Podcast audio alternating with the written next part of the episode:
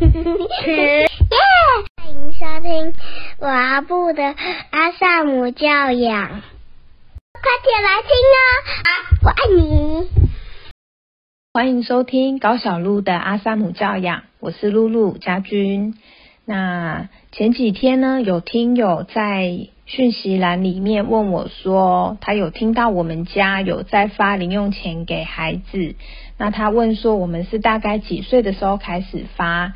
然后是每天发吗？还是一个月发一次？那要发多少钱比较适合？就问了一些零用钱相关的问题。那我想大家有兴趣，我们就来来录一集这个关于零用钱的部分，我们家怎么执行的，跟大家分享。那在分享我们家实际做法之前呢，先跟大家说一下发零用钱的好处。嗯，发零用钱的好处其实真的还蛮多的哈，因为在阿德勒教养里面很重视赋予孩子权利还有能力这个部分。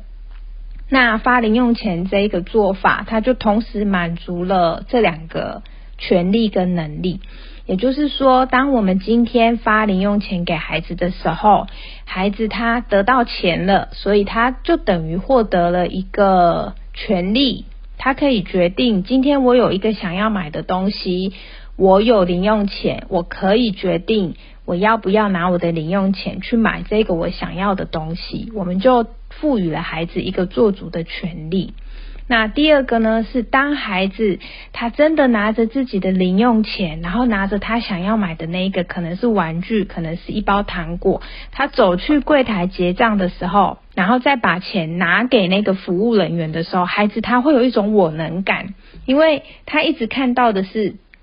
大人在买单，在结账，然后大人从皮包里拿出现金或信用卡在付钱。那孩子他用他小小的身躯，一直看着大人在做这样的动作。其实孩子他心里面会有一些憧憬，所以今天他有了零用钱，他自己也可以去做这件事情。对孩子来说，他就可以体验到一种哇，我也可以做得到的感觉。原来。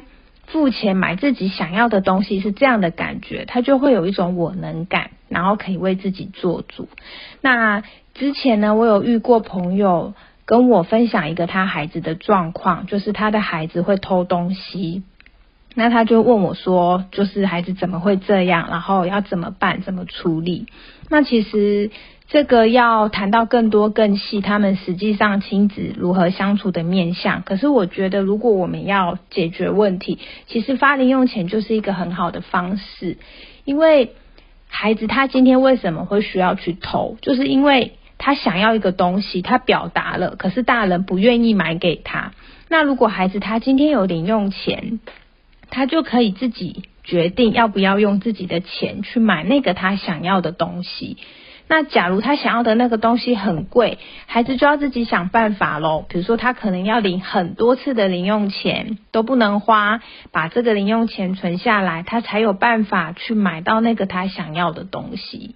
那所以，孩子他今天会偷东西，他还要去看他背后的行为目的。可是我认为，如果今天这个家庭端有在执行发放零用钱这件事，我我自己的评估是，它可以降低很大的几率孩子会去偷东西这一件事。那再来就是发零用钱，其实可以避免掉很多亲子之间的权力斗争。应该很多家长会有这样的经验，就是我们可能去便利商店或者去大卖场，那有些时候逛到架上有很多的糖果啊。饼干、零食，或者逛到玩具区，其实现在便利商店都免不掉这些东西。那有时候孩子进去，他就会跟你说：“妈妈，我想要买这个这个。”或者拿了一个玩具说：“哇，这个我很想要，可不可以买给我？”那这时候我们大人就会陷入两难嘛，就会觉得说：“啊，孩子想要那。”买给他好了，就是他开心就好。那我们可能就就买给他。那常常买呢，又会觉得说我们这样会不会溺宠了孩子？好像他想要什么，我们都买给他。那我们又会担心他会不会不能理解大人赚钱很辛苦，或者会不会养成了一个好像他要什么我们都要买给他的习惯。那假如今天不买给他呢？可能孩子又会觉得说哦，你不买给我，你是不爱我，或者孩子可能就会在卖场上演。那个肯德基闹剧，躺在地上哭闹，或者是开始大叫。那孩子很知道大人担心什么，害怕什么。如果大人担心旁人的目测的眼光，孩子就会在这个时候尖叫大哭，然后让大人就范。好了好了，买给你，不要再哭了。所以其实孩子他们很聪明，他们都知道在什么样的场所，大概是什么样的事件会让大人做出他们想要的结果。可是呢，透过发放零用钱，我们就可以避免掉很多像这样子的权力斗争，就是帮我们自己避免掉很多的困扰。就是每一次我们只要进到卖场或便利商店，还是可能想到就丢一个难题给你：我想要买一包饼干，可以吗？我想要买一瓶牛奶，可以吗？我想要买这个玩具，可以吗？我今天看到口香糖，可以吗？然后我们就会有很多的。会多出很多决定。那假如我们经常跟孩子说 no，就会变成孩子可能他也会不开心，然后我们又后面又要花更多的精力去同理孩子。可是当我们家发放零用钱之后，这件事就变得很简单也很方便。只要我们去便利商店，孩子看到想要的东西，他问说：“妈咪，我可以买这个吗？”我只要跟他说：“可以呀，你可以用你自己的零用钱买。”就这样。然后这件事就变成回到孩子自己身上了。那他可能就会说：“哦，那我的钱，他就会去算他的钱够吗？如果不够，他就要自己看要怎么办。也许他要存钱，下次再买。那你就会发现，孩子在存钱的过程中，他早就忘记那个他要买的玩具了，因为他只是一时看到，一时兴起，可是他没有真的很想要那个东西。那后续我也可以再透过对话去跟孩子聊。”哎，你昨天在便利商店看到了某一个什么什么玩具？那你那时候说很想买，那你现在还有在存钱吗？你还差多少钱呢？那你现在不想买了啊？怎么不想买了呢？那透过对话让孩子去看见，原来有些时候他就是在路边看到琳琅满目的商品，就会想要买，可是当他当下没有买。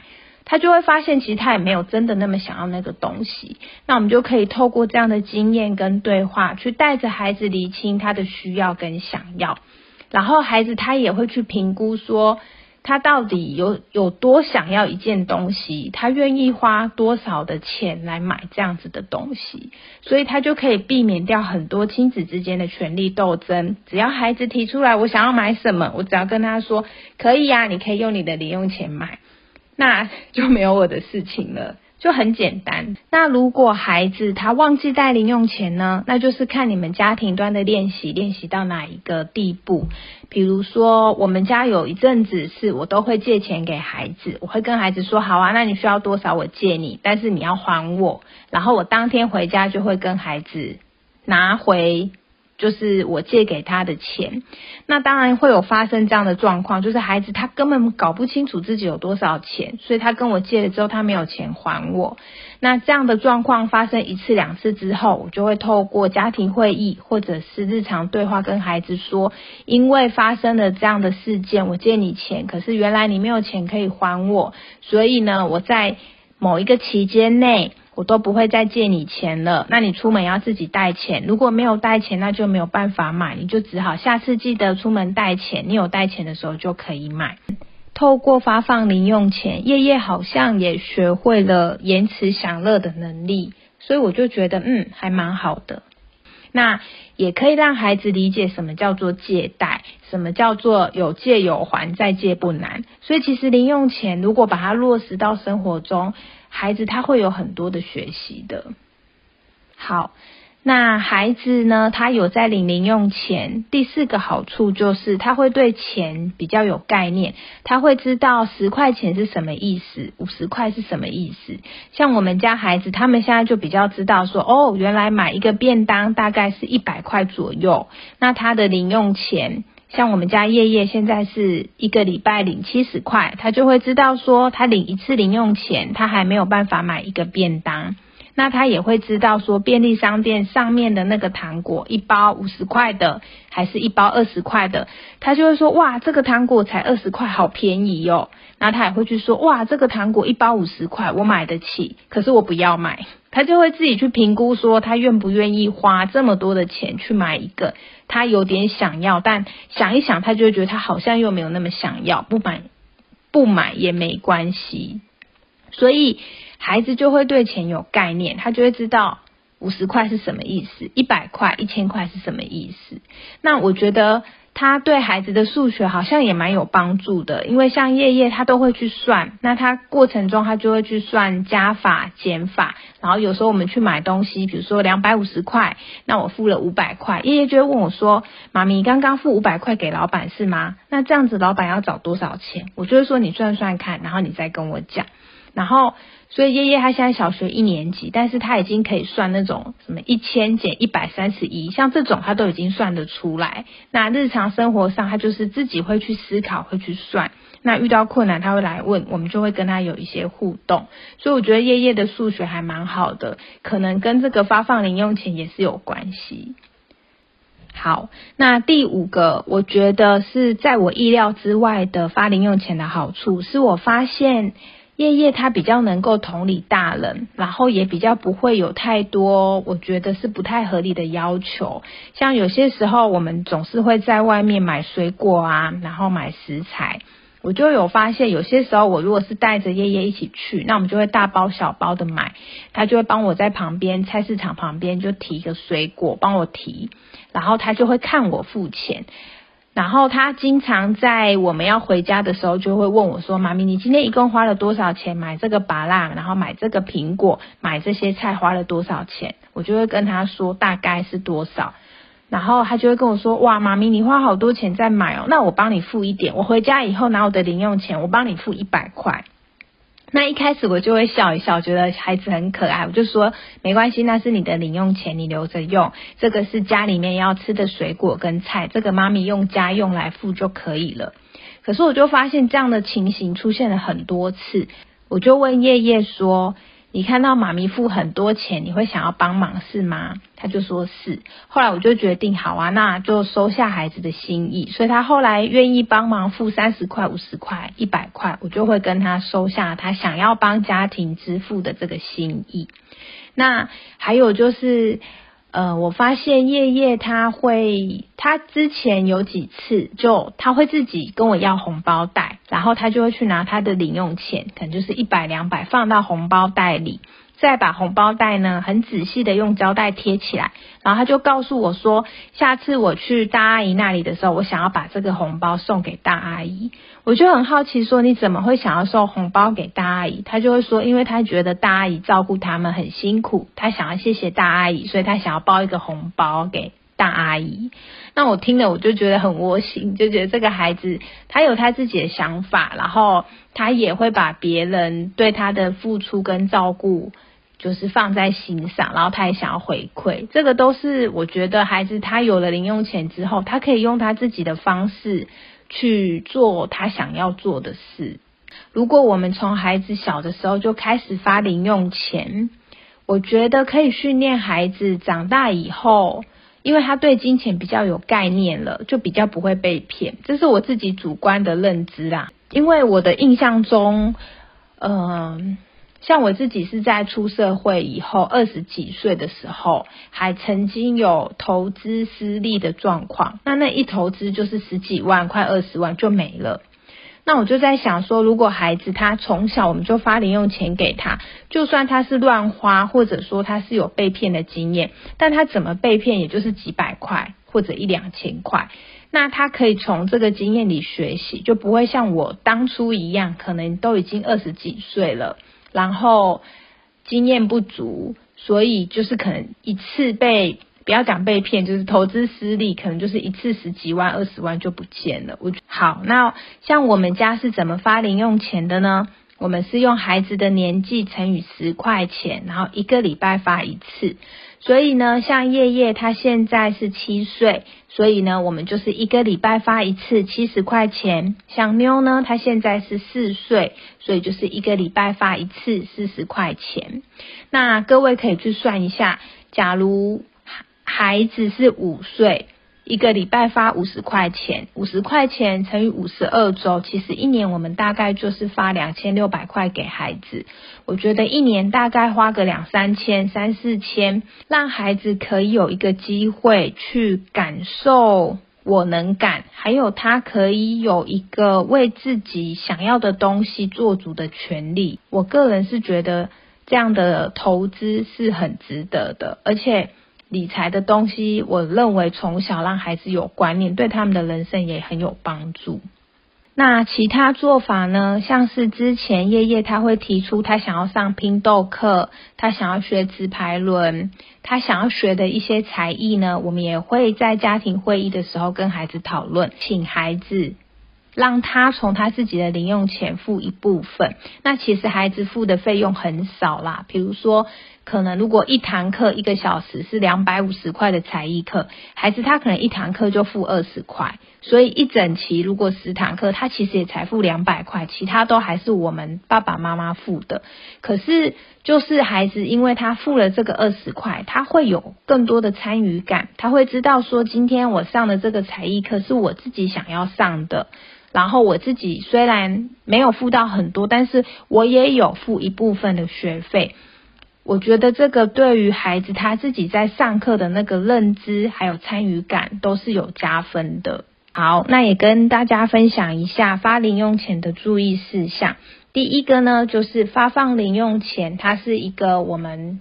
呃，作为父母的，我们想要跟孩子分享，所以要提醒各位，不要把零用钱跟家事挂钩。就是你做家事，我就发给你零用钱；你不做家事，我就不发。或者你做了什么事，我就要扣你的零用钱。不要做这件事哦，哈，就是不要把零用钱变成是一个处罚，要不然他就会给孩子一种印象，就是。哦，妈妈今天有钱，妈妈就可以发给我零用钱。妈妈拥有发零用钱的权利，并且妈咪也拥有不发零用钱的权利。当我的表现不好，我就没有零用钱。那如果是这样，可能孩子就会有一种感觉，就是钱等于权。一个有钱的人，他就有权利可以要别人去做什么，或者要别人不要做什么。那这样子的观念，不是我们想要传递给孩子的。所以，如果你们家就是跟我们家的价值观比较一样，我们会鼓励你在发放零用钱的时候，要记得它是一个分享，然后不要把它当成是一个处罚。它就是不管孩子做了什么或没做什么，我们都定期的会发这样的零用钱跟孩子做分享。那第二个注意事项呢，就是当我们钱发给孩子之后，这个钱就是属于孩子的。所以当孩子他决定要买什么东西的时候，我们会鼓励家长，就是放手让孩子去为自己做决定，不要过度介入，然后让他去经验。就是一开始我在发零用钱，发了之后呢，我看到孩子花零用钱的方式，我心里都会很揪心，就会揪一下揪一下，因为你就会看孩子都买一些我们眼中很没有用的东西，或者那个东西明明他在 A 商店买只要二十块，他现在人在 B 商店，他就硬要买，然后要花三十块来买，我们就会很看不过，我们就会很想要阻止他，或者。跟他讲一堆道理，或者就是想要控制他怎么使用他的零用钱。那我要鼓励家长，如果你们已经开始发放零用钱，就练习让孩子去体验、去经验，然后让他为他自己的钱做决定。不是说我们完全都不能给孩子意见或我们的想法，我们还是可以跟孩子分享我们的经验，但是就是把这个决定权留给他。比如说，像有一次。我们去家乐福，然后孩子呢就想要买一个积木软糖。那家乐福那时候售价我有点忘记，就比如说可能是三十六块，那孩子就买了。下一次我们去逛 Seven 或是全家的时候，在架上看到一模一样的软糖，可能它的售价是五十块，我就会刻意的。带孩子去看，哎，爷爷，你看这个是你上次在家乐福买的软糖，一模一样的耶，这里卖五十块，你还记得你上次买多少吗？那孩子如果记得，他会自己讲；他如果忘记，我就会提醒他。那我们家叶叶是记性比我还好，所以他记得很清楚。他说有，我上次买三十六块，这里要卖五十块耶，然后他就开始算，然后算一算，他就跑来跟我说：“妈咪。”我在家乐福买便宜了十四块耶，那我以后都要去家乐福买东西，我不要在便利商店买东西。孩子他就会从这样的经验里去得到一些结论，然后后来我就发现叶叶他很少会愿意在便利商店买他想要的东西，他就会他就会知道说他要怎么样使用他的零用钱，他可以让自己省得更多。那我觉得这些对孩子来说都是很有趣，然后也有很多学习的生活经验。那当然，如果孩子他在学龄前，他通常买东西，我们也一定会在身边，所以我们也不可能让他买一些违禁品或者不适合小孩的物品。不是违禁品的东西，我认为大部分孩子要买的东西，我们家是很宽松，都会让孩子去买。这样好，那所以我们家呢是在叶叶三岁两个月左右的时候开始发零用钱。那我觉得这个年纪是差不多的，就是大概三到四岁，孩子对钱有一点概念，有一点兴趣，就可以开始发了。那如果三岁以内，我觉得有点早，因为像我们家妞，她就是在叶叶四岁，她两岁的时候我们就开始发，因为那时候叶叶已经一个礼拜领四十块。那我就跟我先生说，那夜夜都有四十块，妞都没有，还是说我们就也发？那当时我们也觉得可能有点早，但还是试试看。所以大概是在妞两岁半的时候开始发。不过确实就是当我们发了零用钱，我就发现妞她对钱还是没有概念，所以她拿到钱她就会给夜夜，或者你就会发现她把钱当成是玩具在玩，她还不知道。要把那个钱放在哪里，或者存在哪里，或者那个钱可以怎么使用？那大概也是到三岁以后，妞才越来越有概念，说钱是什么，然后他可以用这个钱去买外面架上的东西，然后付了钱之后，这个东西就是他的。所以我觉得什么时候要开始发零用钱，其实它没有标准答案。那我们家的话是，我觉得大概三四岁左右，如果你们想要早一点执行，三四岁左右就可以开始发了。那孩子如果已经十岁或十来岁，那就更不用说，就是是很适合发零用钱，并且带孩子一起学习如何理财，还有如何规划使用自己的财务的部分。那最后，因为过年快到了，也跟大家分享我们怎么让孩子知道零用钱跟压岁钱的区别。我们会跟孩子说，零用钱呢是爸爸妈妈想要跟你们分享的钱，那压岁钱呢，则是我们身边会有一些亲戚朋友，那。他们呢对孩子的一个祝福叫做压岁钱，所以通常压岁钱它的金额会比较大，可能你会发现里面都是好几百块，甚至是好几千块。那零用钱的话，它是就是一个礼拜发一次，可能你七岁就是一个礼拜七十块，你四岁就是一个礼拜四十块。他的钱不会那么多，但是它就是一个日常爸比妈咪跟你们分享的。那孩子的压岁钱，我们家是怎么处理的呢？以过去这两年为例，我们是在每一次过完年之后，就会把孩子的压岁钱拿出来，就是重新算一次，做一个整理。整理之后呢，再跟孩子讨论多少钱他们要留着，多少钱要存起来。那比较会是由我们父母亲来主导，因为孩子他们的经验还不够，所以原则上我们的做法是大概会让他们留全部红包的百分之十是留下来不存的，百分之九十我们就会帮孩子存起来。那这百分之十呢，可能就会拨一半是慈善用，就会让孩子知道他们的钱有一部分我们是捐出去的，也会让孩子知道我们捐捐给哪一个单位。那剩下的一半呢？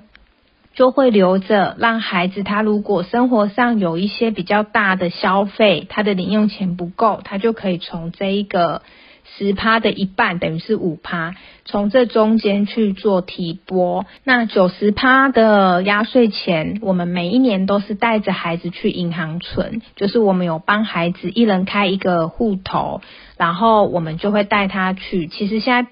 便利商店很方便，就是都你可以带着孩子，让他把钱放进去，然后他他那个就会收起来嘛，就是那个 ATM 就会关起来，然后我们就会刷本子，让孩子看一下他本子上的数字，他就会知道哦，原来我的钱放到这个机器里，他收走了，然后我。我的钱就会变成一个数字，那它就是放在银行里面。我们就会每一年都带孩子去便利商店，让他们亲手把自己的钱存进去。那实际上的做法是，爸爸呢有把孩子存进去的这九十趴的压岁钱拿来做投资，就是可能买股票啊。那爸爸呢去年有曾经试着在家庭会议上跟孩子说明，这个呢就是。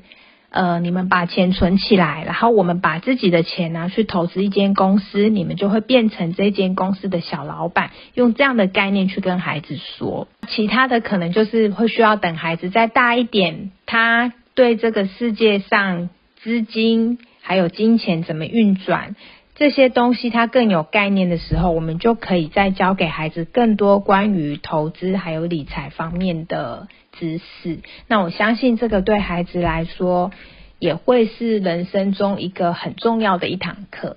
至于要发多少，其实就是看家庭里面的预算，你不一定要跟我们一样。像我们家是年纪乘以十，那如果说你们的预算有限，你也可以是年纪乘以五，或者如果你们想要给孩子更宽裕的使用钱的机会，你们也可以是年纪乘以。三十五十甚至一百，其实这个零用钱要怎么做，没有固定的一个答案，那就是看父母亲到底透过发放零用钱，想要教会孩子什么，或者想要让孩子体验什么。所以综合今天以上的分享，发放零用钱的好处真的很多哦，包含我们跟孩子分享零用钱是一种无条件的爱，然后我们也赋予了孩子。做主的权利，他可以决定他自己想要买什么东西，然后呢，也拓展了孩子成长的能力。他可以透过去买东西的这个过程，感觉到自己长大了，然后他可以学习加法、减法，还有就是建立孩子的价值观。最后呢，孩子也可以透过因为拥有零用钱，他可以，比如说像叶叶做的，他可以。